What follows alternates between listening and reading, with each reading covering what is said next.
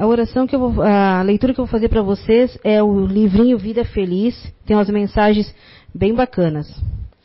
Sempre que possível, luariza-te com a oração. Faze espaços mentais e busca as fontes da vida, onde aurirás energias puras e paz. Todos os santos e místicos que alteraram o rumo moral da humanidade para melhor, no Oriente como no Ocidente, são unânimes em aconselhar a prece como o recurso mais eficaz para preservar-se ou conquistar-se a harmonia íntima. Jesus mantinha a convivência amiga. Jesus mantinha convivência amiga com os discípulos e o povo. No entanto, reservava momentos para conversar com Deus através da oração, exaltando a, e, a excelência desses colóquios sublimes. Sai portanto, do turbilhão em que, em que te encontras mergulhado e segue no rumo do oásis da prece para te refazeres e te banhares de paz. Com a senhora, dona Sandra. Obrigada. Boa noite a todos. Sejam todos muito bem-vindos, né? Os internautas também.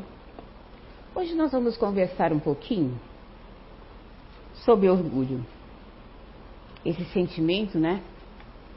Que, que tanto nos atrapalha, que tanto nos faz é, perder o rumo, às vezes, da nossa vida. Mas vamos lá. Primeiro a gente liga, né?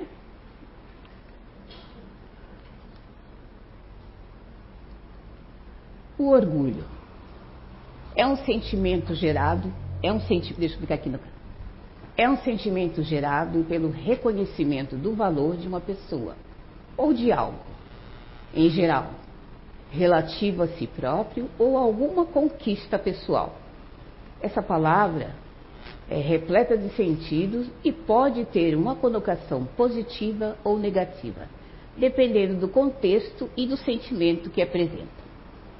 Então a gente pode ver pela síntese aqui, gente, ele é bem amplo. Ele pode ser tanto um elogio, como pode ser uma palavra pejorativa. Como que ela pode ser positiva? Por exemplo, quando eu me sinto realizada, quando eu me sinto, uh, de uma certa forma, admirada, sem exagero. Por exemplo, é, quando eu admiro alguém, vou te usar.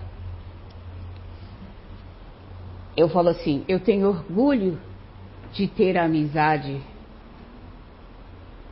com você. Não vou falar teu nome, vou te poupar. Né? E aí, olha, é um sentimento bom? É um sentimento bom ele passa a ser pejorativo quando eu falo com desdém. Então a gente fala assim, a gente dá força a essa palavra. Né? O orgulho, a gente dá força para ele. Uma, uma, um outro exemplo. É, eu tenho orgulho do meu filho, ou da minha filha, no caso das minhas filhas, por quê? É gostoso conviver com ela, é gostoso estar com ela, com elas, mas eu posso falar de de um modo pejorativo, não para elas, mas evidenciando a, a, os predicados dela, as qualidades dela, e dizendo: é, eu gosto de ter as minhas filhas ao meu lado, mas os seus filhos não. Está vendo como é uma palavra que tem uma dualidade? Agora pensa isso dentro da gente. Né? Por exemplo, eu também vou admirar uma pessoa, eu vou elogiar uma pessoa pela franqueza dela, pela autoridade dela. E eu faço uma comparação. Ela é tão sincera quanto um cristal. Um cristal transparente, né? É pejorativo. Porque eu estou igualando. E aí, de repente, olha como eu coloco a pessoa, digamos assim, em, em papos de aranha. Por quê? Ela confia tanto em mim, né? Eu dirijo essa palavra para ela com tanto empenho, com tanta grandeza, que o momento que ela passar por dificuldade, ela vai ter dificuldade em pedir ajuda para mim, porque eu a vejo assim.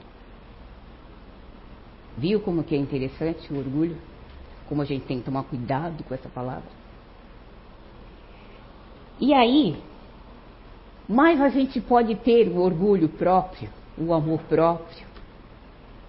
Sabe, quem não gosta de ter uma autoestima, né? Mais cima. Quem não gosta de se cuidar, né? Mas quando passa do limite, é um cuidado doentio. Né? É um amor próprio doentio. Tudo que passa do limite, nessa palavra orgulho, desse sentimento orgulho, é muito perigoso. É, mas ela está em tudo. Por orgulho, nós discutimos. Nós discutimos política, nós discutimos futebol, né? Causa horrores, brigas, né?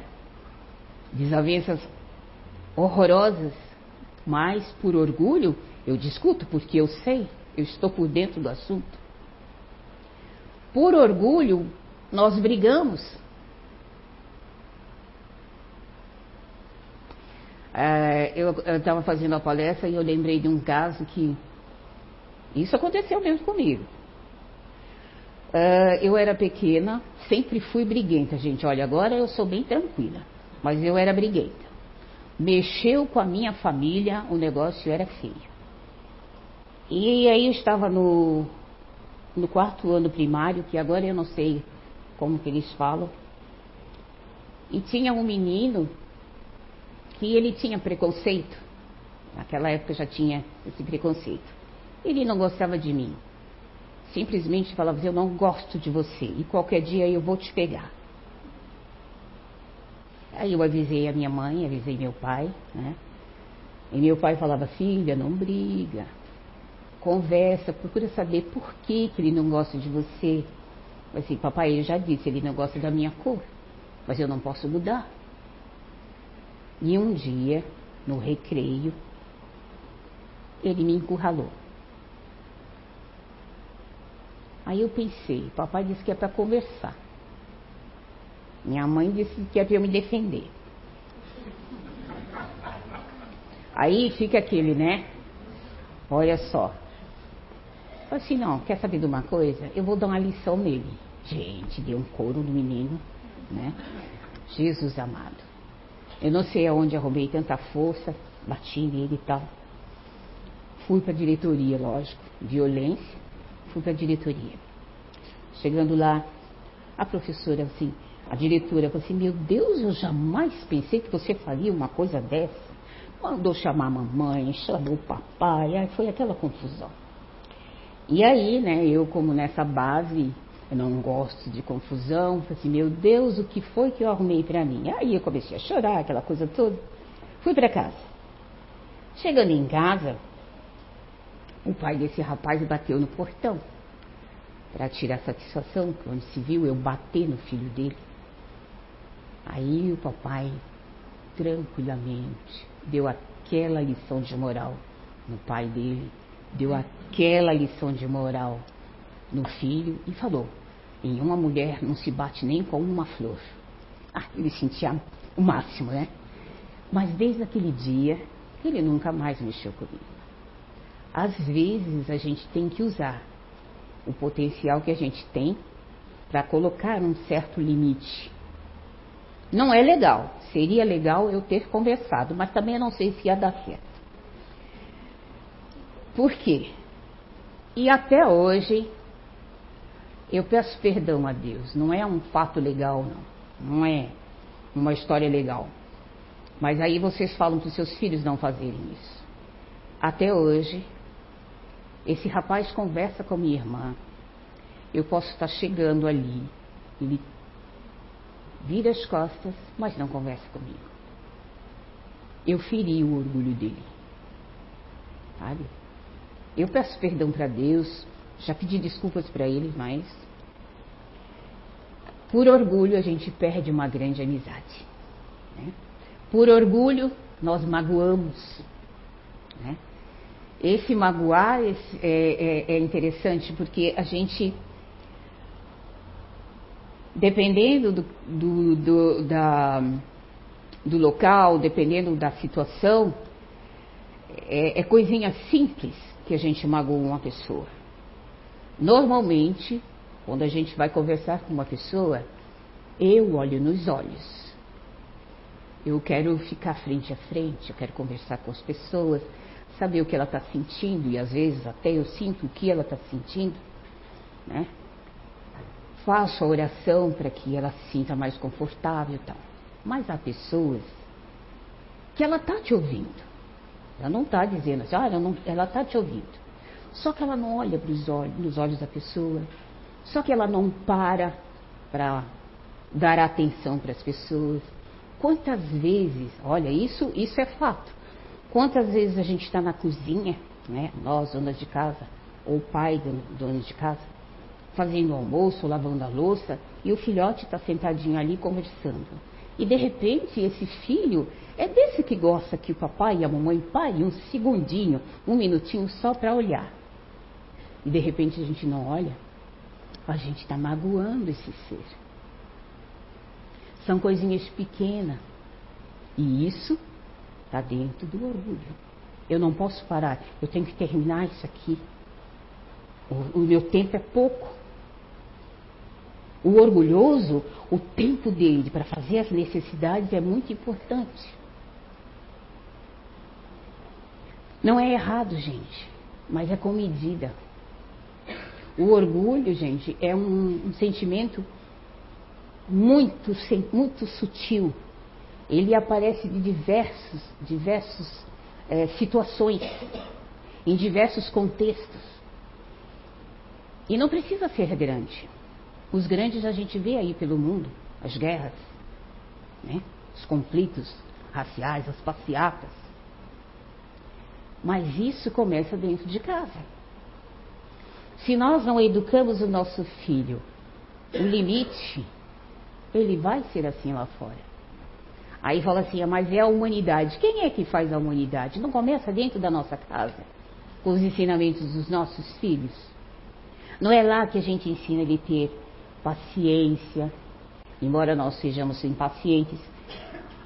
A gente ensina disciplina, embora nós sejamos indisciplinados. Então, assim, são coisas que mais à frente vai ter a repercussão. A gente reclama dos nossos governantes, do nosso prefeito, do nosso isso, nosso aquilo outro. Mas o que, que a gente faz quando as coisas dão errada? Quando tem um tumulto, quando tem um, hoje mesmo um acidente, fica todo mundo em volta, ninguém faz nada. Ao passo que a gente podia passar, fazer uma oração, quer ajuda, não quer, dá espaço para que o, o pessoal possa trabalhar. Mas o nosso orgulho, eu quero ver, quero ver o que, aconteceu. Isso é orgulho. É curiosidade fora do, do normal. No trânsito. Ai, o trânsito como educa a gente, né? E ao mesmo tempo deseduca. Porque você está ali naquela filinha normal, né, tranquilo.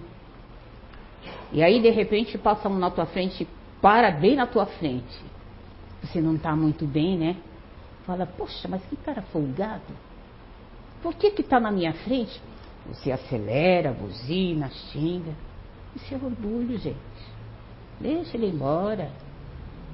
para onde você vai, você chega em tempo.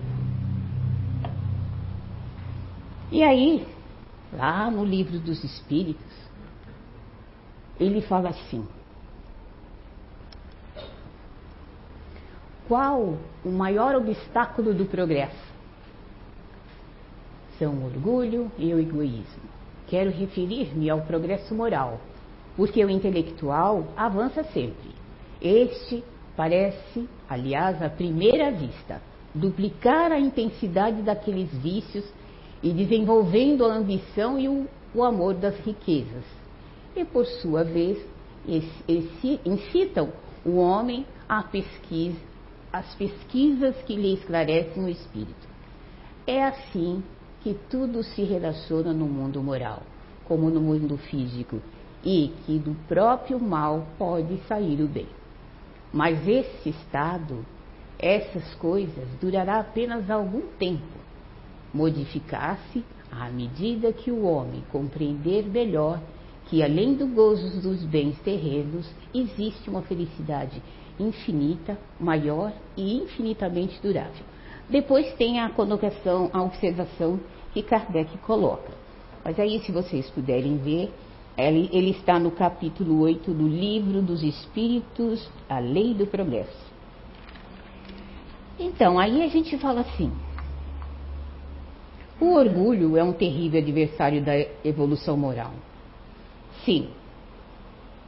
Intelectualmente, nós crescemos bastante. Tecnologicamente, também nós crescemos bastante. Mas a moral ficou para trás. Porque quando eles, ele está falando ali, né? As riquezas excitam o homem. Por quê? Quando eu tenho poder, eu esqueço do meu, dos meus pequenos. Eu estou me sentindo grande, às vezes eu esqueço dos meus pequenos. Então, Kardec faz essa observação para que a gente possa se melhorar, olhar um pouquinho mais com olhar de compaixão, olhar de humildade, porque quando, quando nós adquirimos a riqueza, a riqueza financeira, foi sim pelos seus próprios esforços, foi seu, o seu próprio desempenho, as suas habilidades que você colocou a, em prática. É, mas não é só isso. A gente sempre tem é, as obrigações, mas também nós temos os deveres. E quando o Evangelho de Jesus fala que o, o mundo. Oh, deixa eu ver aqui, gente, só um instantinho. Quando a, a, a humanidade. Assim.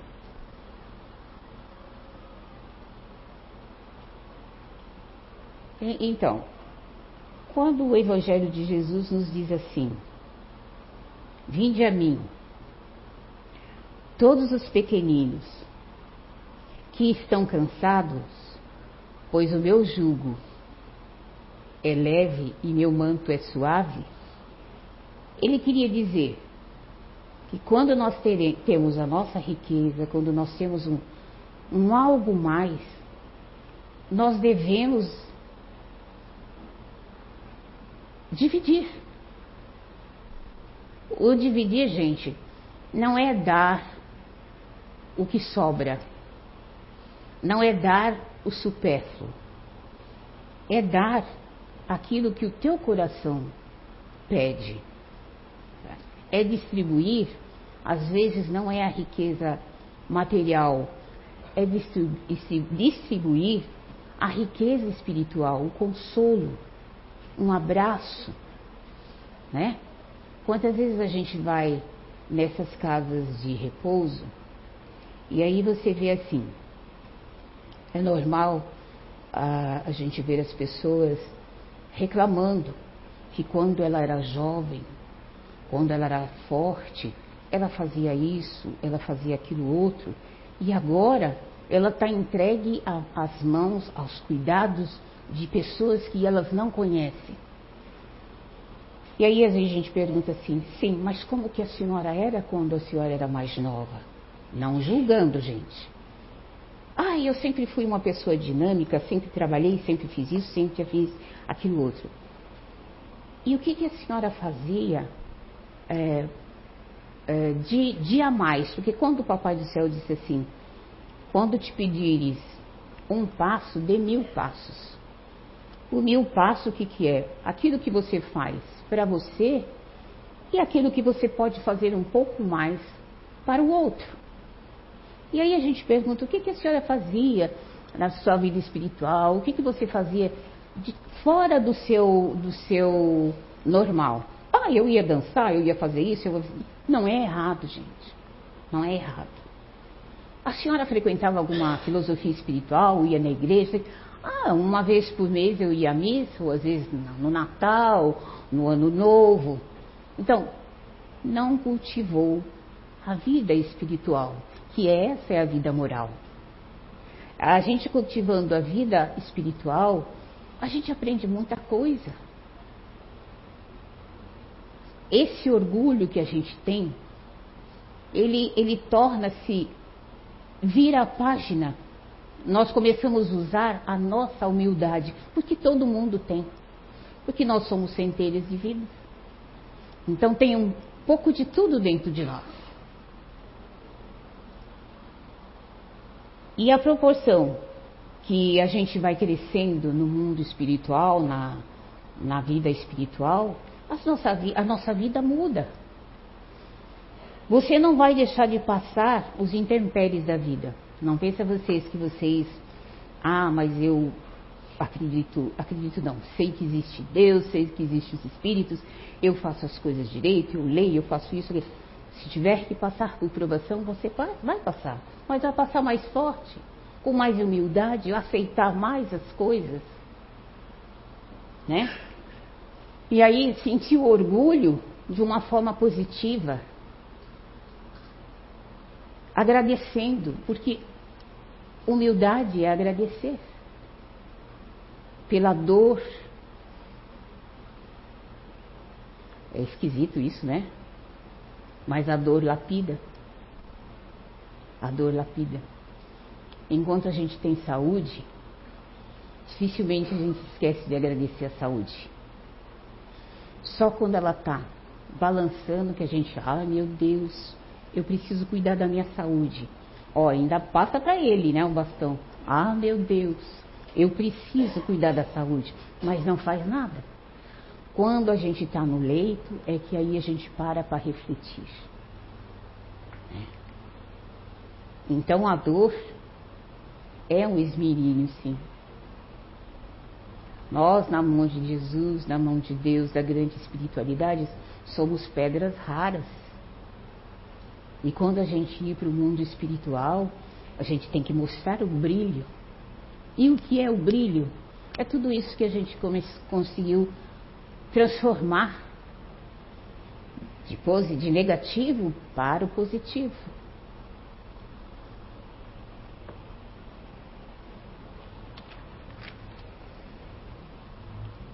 Às vezes, é, eu não sei, aqui, quando eu cheguei em Blumenau, as coisas que eu mais Gente, que a coisa que eu mais admiro aqui é essa fauna que a gente tem, né? Esse verde. O céu é diferente, a cor do céu é diferente. Porque o meu céu, onde eu morava, era cinzento. Era uma selva de pedra, não era uma selva com animais, porque às vezes vem animais, os nossos que estão, não sei, os seus, né? Mas eu não moro lá no cantão, mas mesmo assim tem os bichinhos que vão me visitar de vez em quando. E às vezes a gente até adota. Esses dias minha filha adotou o Gerald. Gerald é um gambá. E ele vai, e ele sabe o horário da comida, ele sabe o horário que ela coloca petisco, ele sabe o horário da alimentação dele. E ele não é fedido, tá? E ele é bonitinho. Então, assim, né, né, quando eu vim pra cá, a coisa que eu mais admiro, gente, é isso, né? E eu falo assim, meu Deus,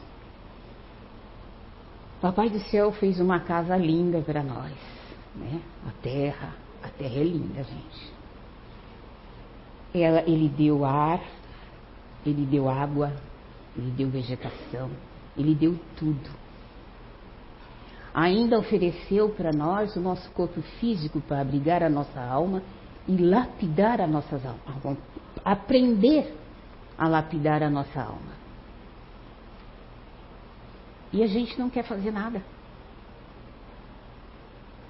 Né? A gente não quer fazer nada. Não quer se esforçar para melhorar. Ah, mas eu sou assim mesmo. Ah, síndrome de Gabriela nasceu assim, vai morrer assim. Não. Não vai morrer assim, não. Tem que mudar. E por menos que esforço que a gente faça, ao nosso redor sempre tem os irmãozinhos que, que faz com que a gente mude. Que são os nossos filhos, os nossos bichinhos, né? a natureza. Né? Quando, quando, como que você abre, quando você abre a torneira, né? Vem aquele líquido para te matar a sede. A água não fala assim, você viu o trabalho que eu tive para vir aqui, para te matar a tua sede? Não. Ela simplesmente ela corre rio afora, alimentando os animais, matando a sede dos animais, fazendo os vegetais crescerem. Né? Olha o sacrifício que ela faz, que vem lá do fundo, né? Quebrando rochas, espalhando terras, para vir correr no rio. Há um tempos atrás, não teve, há um tempos atrás, não, já faz tempinho. Aquela chuva que deu, que caiu tudo, Blumenau ficou um caos. Está na lei da destruição mas depois ela não se recompõe? Olha como está bonito. Eu lembro como ficou aquele canal da, daquela fábrica ali que vocês. Eu não sei mais o nome, porque de primeiro era até que depois virou Conteminas, então já não sei mais. Eu morava daquele lado, né? Lá no fundo da Rua da Glória, nós ficamos isolados, porque não podia passar. O morro pegou a, a rua toda. Hoje em dia vai ver como está lindo. Novas flores, novas árvores. Tudo se renova para o nosso olhar. O oxigênio aqui é maravilhoso. Aonde acontece isso? Através das árvores, da, da, da, do trabalho que ela faz para nós. E o que, que a gente faz? Não quer fazer nada. Ah, espera que Deus mande. Ah, Ele manda. É, a natureza manda água, chuva, é, raio, trovão, de vez em quando um avião, alguma coisa estranha que cai. Mas o resto nós temos que correr atrás, gente. E com humildade. Porque nos ensinamentos de Jesus, ele não, não usava palavras rudes e nem gestos rudes. Ele era manso, ele era suave, como um caminho, né? Ele deixou um caminho para a gente. E não é tão difícil de seguir, nem que seja um pouquinho hoje, um pouquinho amanhã. Não vamos deixar para outra encarnação porque está difícil. Olha, a fila está grande. A fila está grande. A minha filha, na, na palestra passada, ela falava assim: Pois é, minha avó, vovó Amália, ela teve 14 filhos. Minha mãe teve oito. Eu, quatro. Minha filha, dois. Minha neta, um. E aí? Em que condições que nós vamos vir se a gente não melhorar esse orgulho, essa soberba, em que mundo a gente vai ficar? Qual será a qualidade de vida que vão ter, vão oferecer? Aliás, a gente não vai poder nem escolher. Vamos dizer que o mundo espiritual, espiritual estará em crise, você não tem o direito de escolher. Vai assim, meu filho, e você vai morar, vai nascer lá onde o vento faz a curva. Sabe? Então vamos melhorar agora. Fica difícil a melhora para não voltar mais. Mas quem sabe a gente fica um pouquinho mais no mundo espiritual, se lapidando também, mas tem que começar agora. Por quê? Quando a gente vem para cá, nós somos servidos. Nós não queremos servir, mas somos servidos. A natureza, os amigos, tudo, tudo, tudo, tudo. Então, se a gente aprender, se a gente começar a se lapidar, nós vamos levar no mundo espiritual coisas boas para aqueles irmãos menos favorecidos que também não tiveram a às vezes não tiveram a oportunidade de ter o que a gente tem aqui.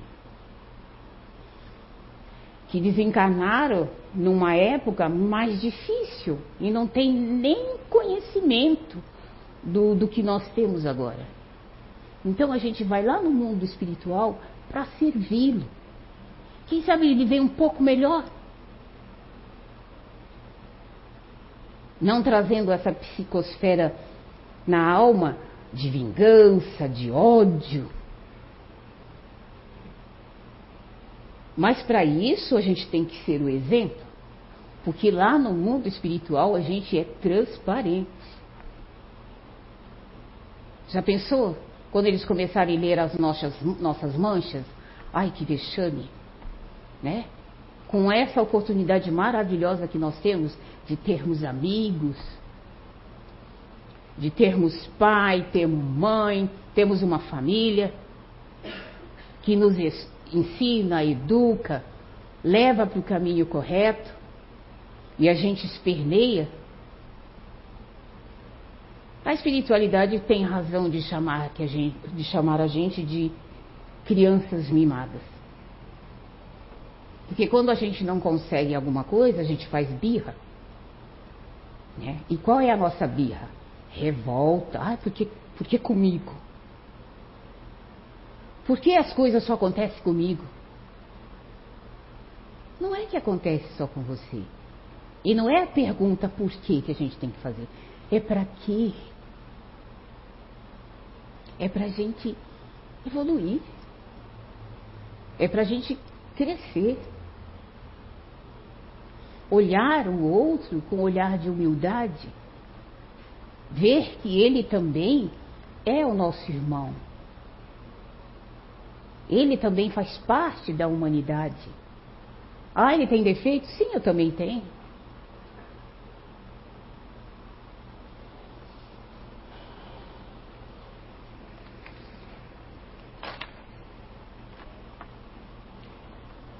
Ah, eu trouxe umas coisinhas aqui para vocês, ó. Uma pessoa humilde sempre, tá, sempre está disposta a aprender, a aprender e deixar brotar no solo fértil da sua alma a boa semente. A verdadeira humanidade, a verdadeira humildade é firme, segura, sóbria e jamais compartilha com a hipocrisia ou com a pieguice. A humildade é a mais nobre de todas as virtudes Somente ela predispõe ao seu portador a sabedoria real. Ao contrário, a humildade, ao contrário da humildade, é o orgulho, porque o orgulhoso nega tudo que a humildade defende. Então, gente, não tem mais desculpas diante desses fatos, diante desses ensinamentos que a doutrina dos espíritos nos traz. Sermos intolerantes, sermos soberbos, sermos arrogantes. Não tem mais desculpa. Qualquer um pode pegar uma das obras básicas e olhar, ler. e ver os exemplos de grandes homens de bem que simplesmente vieram na, na terra para semear uma semente boa para nós, orientando como se deve fazer isso, como se deve fazer aquilo outro, dando os exemplos.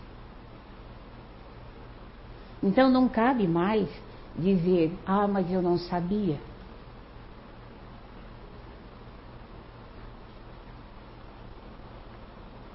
É bom a gente refletir um pouquinho, porque às vezes nós mesmos gostamos de nos auto-sabotar. Né? Então, é orgulho, falando bem alto aí. Então, nós temos que tomar cuidado. Como diz a leitura, orar sair desse turbilhão de afazeres, sair um pouquinho desse turbilhão de ter, sair um pouco desse turbilhão de ter razão, elevar o nosso pensamento mais alto possível e pedir ajuda do alto. Porque os espíritos estão aí, só estão precisando do nosso pedido, porque eles não são invasivos. A gente precisa pedir. Ele não entra na tua casa e fala, assim, você tem que fazer isso, tem que fazer aquilo. Não. Você tem que pedir. E a oração é um pedido. A oração é uma antena que nos conecta no mais alto padrão, padrão vibratório. E ela tem uma força imensa. E às vezes ir silenciar silenciar a mente, silenciar o coração, as nossas atitudes e perceber aonde o orgulho está pegando. Porque às vezes a gente fala assim: ah, mas isso é bobagem, eu não tenho isso. É, você não tem orgulho assim, mostrando, é, digamos assim, expansivamente. Mas de repente você tem um preconceito, é orgulho. De repente você tem um medo, é orgulho. Quando Jesus andava aqui na terra, ele sempre falava com altivez, né? ele sempre falava com, com vigor, mas ele era manso. Né? Olha como ele era corajoso. Ele dizia assim: Eu sou a verdade e a luz precisa ter coragem para fazer o que ele fez. E ele era humilde. Então a humildade não é coisa de fraco, não. É coisa de gente forte. Sabe? É coisa de gente espírito. É sentimento de espíritos fortes. Alguém pode falar assim, ih, mas se eu for lá e falar isso, falar assim, não, vai lá sim fala é assim, assim, assim, assado. Se a pessoa se alterar, dê um passo para trás, recua. Depois volta, fala novamente. O humilde ensina e aprende. É uma moeda de dois lados também. Então, que nós possamos trabalhar esse sentimento para quando nós nos depararmos no mundo espiritual, saber o que a gente sente, porque às vezes os espíritos do outro lado não sabem nem o que está sentindo. Sabe, às, vezes estão tão desesperados pedindo ajuda. Sim, está sendo ajudado, mas ele não enxerga a ajuda. Porque desencarnou num, num turbilhão de orgulho, de prepotência, de arrogância, que ele não vê ninguém e a ajuda às vezes está ali do lado. Então vamos nos preparar porque a vida é breve. Esse corpo aqui é só emprestado. A gente vai vir várias vezes, eu acho. Mas é bom aproveitar agora. Né? É bom ter o, o conhecimento agora das suas sensações, dos sentimentos, o que te faz ir para esse sentimento tão, tão forte, que é o orgulho, que cega a pessoa, às vezes traz à tona aquele homem velho que fazia barbarice e ainda tem, e ainda tem. E a gente, no nosso orgulho, ainda joga pedra. Quantas vezes a gente não fala, e aquele miserável podia morrer? Não, deixa ele vivo. Deixa ele vivo, porque aqui a gente vai conversando, a gente vai apaziguando. Eu estou vendo. Porque de repente você com esse canal aberto, dizendo essas barbaridades, barbaridades, o que que você vai atrair para você? Companhias boas? Não. E o que é ser humilde? Não é ser carola, gente. O que é ser humilde? Quando se a gente se deparar com essas, essas situações, eu sei que é difícil, se recolhe e faça uma oração. Coloca essa egrégora perto dessa egrégora tão destrutora que é o orgulho.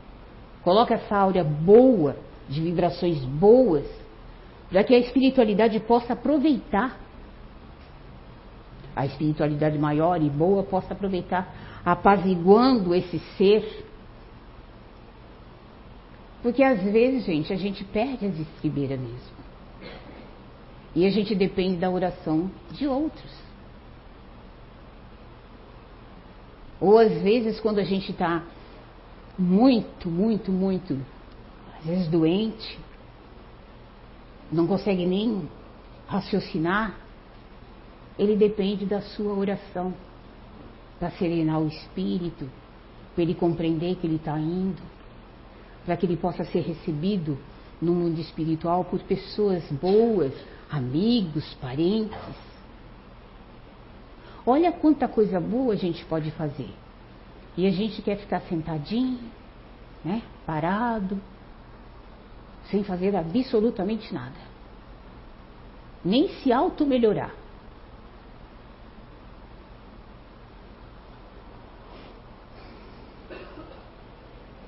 Então vamos assimilar, gente, a parte positiva do orgulho.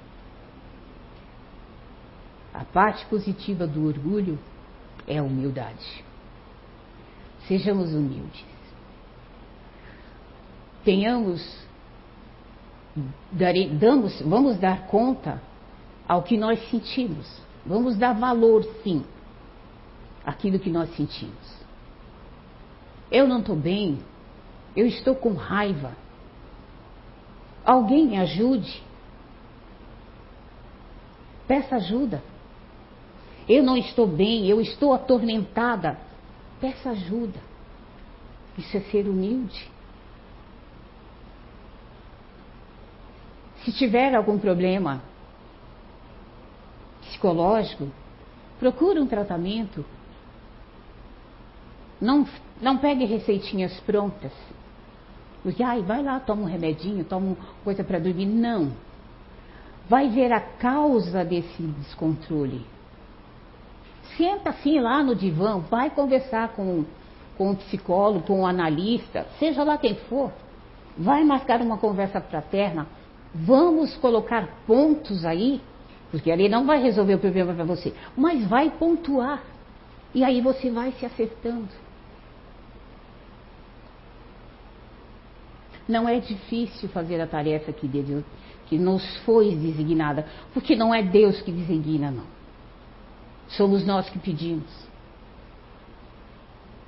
Os espíritos maiores vão dar a palavra final se a gente ficar nessa indolência, nessa preguiça espiritual.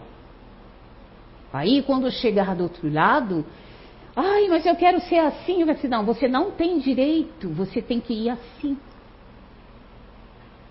Não vamos esperar a dor chegar e não vamos esperar a nossa hora chegar. Vamos trabalhar agora. Desvencilhando tudo que nos faz mal. uh, eu conheci um. Eu estava na cozinha e alguém me contou essa história. Não, não é história, é, é fato. Eu conheci um senhor, seu José, ele morava lá no cantão. É, eu morava no, no, centro e ele morava bem lá no canto, numa, perto de uma represa. Era um índio, ele era índio, um caboclo. E ele tinha dois filhos. A paixão dele era aqueles dois filhos. Ele tinha uma filha, uma filha adotiva, mas a paixão dele era aqueles dois filhos, porque os dois filhos é que acompanhavam ele. O mais velho aprendeu a mesma profissão. Ele era, era artesão e depois ele aprendeu fazer um piso. Eu, aqui em Blumenau eu não vi. Era um, é um, um piso com granizo.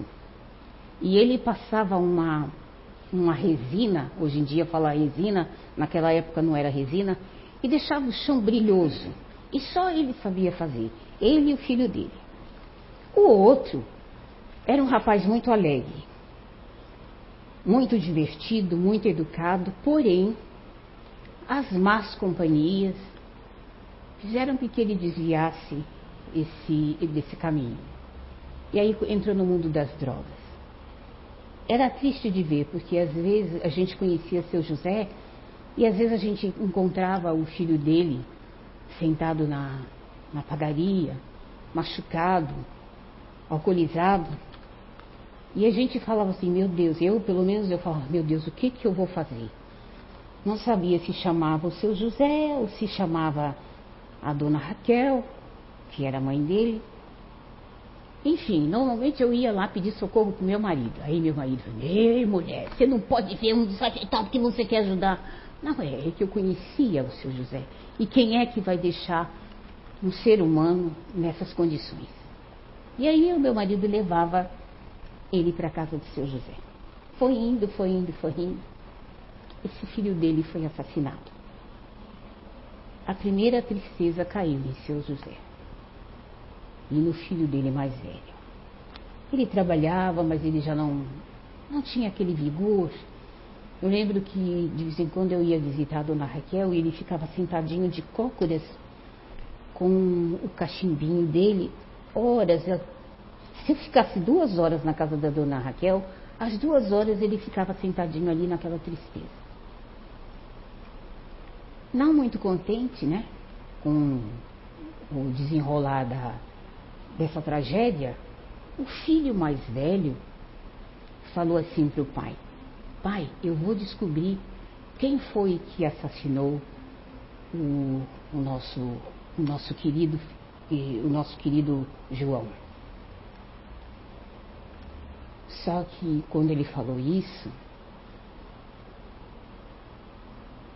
a pessoa que tinha cometido o crime estava na redondeza e ouviu.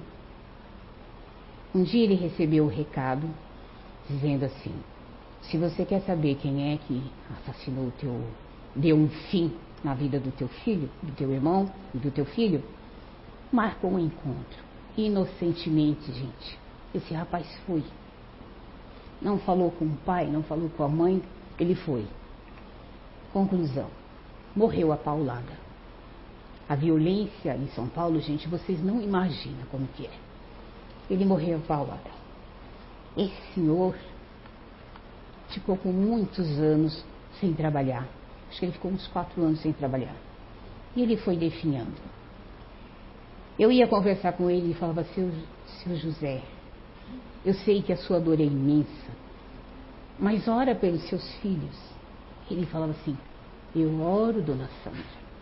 Eu tenho fé em Deus. Eu sei que Deus levou para o melhor, mas eu não sei o que eu estou sentindo. Essa tristeza tão grande, eu não sei o que eu estou sentindo. Eu chegava perto dele, eu sentia essa tristeza, me doía. Mas eu não tinha como dizer para ele, né, essa tristeza que ele sentia. Conclusão, ele veio a falecer. E um dia eu encontrei com ele no sonho. Ele falou assim para mim: Oh, minha querida, obrigada pelas orações. Eu sei o que eu estava sentindo. De uma certa forma, eu agradeci a Deus. Eu fui humilde, né? Em não me revoltar. Mas eu sentia a culpa de não ter amparado melhor os meus filhos, não ter ensinado melhor os meus filhos. Então eu vejo, vejo gente, o orgulho também vem em forma de culpa. E essa culpa foi tão forte que ele foi embora. Um homem forte, um homem bonito, e foi embora. Então, gente, não se sintam culpados por aquilo que vocês não conseguirem fazer. Peça ajuda do alto e continue a luta. Era isso que eu tinha para falar para vocês, gente. Obrigada.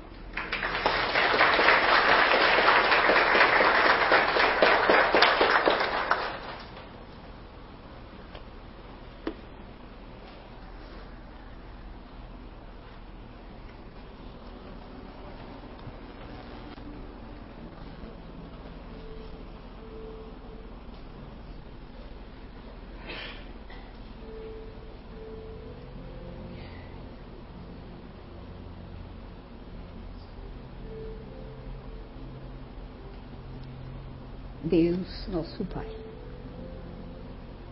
Jesus, nosso Mestre, Espíritos amigos ao nosso redor, parentes queridos que um dia estiveram junto conosco, que nós amamos.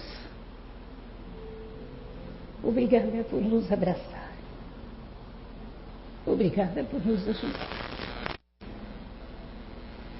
nós tenhamos força para levar o nosso pensamento até o Mestre Jesus e pedir perdão pelas nossas faltas, pelas nossas angústias, pelos nossos devaneios. Mestre, nos ensina a ser humilde com amor com paciência, com tolerância. Que nós possamos aproveitar as nossas casas, as nossas casas físicas, a casa espiritual, nos enchendo de alegria, sim,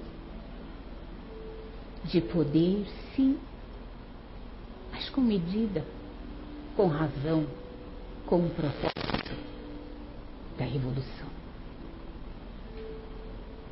Obrigada, Jesus. Que nós possamos levar para os nossos lares força, perdão, a fé e a esperança. E que podemos, possamos também levar a paz e encontrar a paz e ser a própria paz. Obrigada por tudo, Mestre. Que assim seja.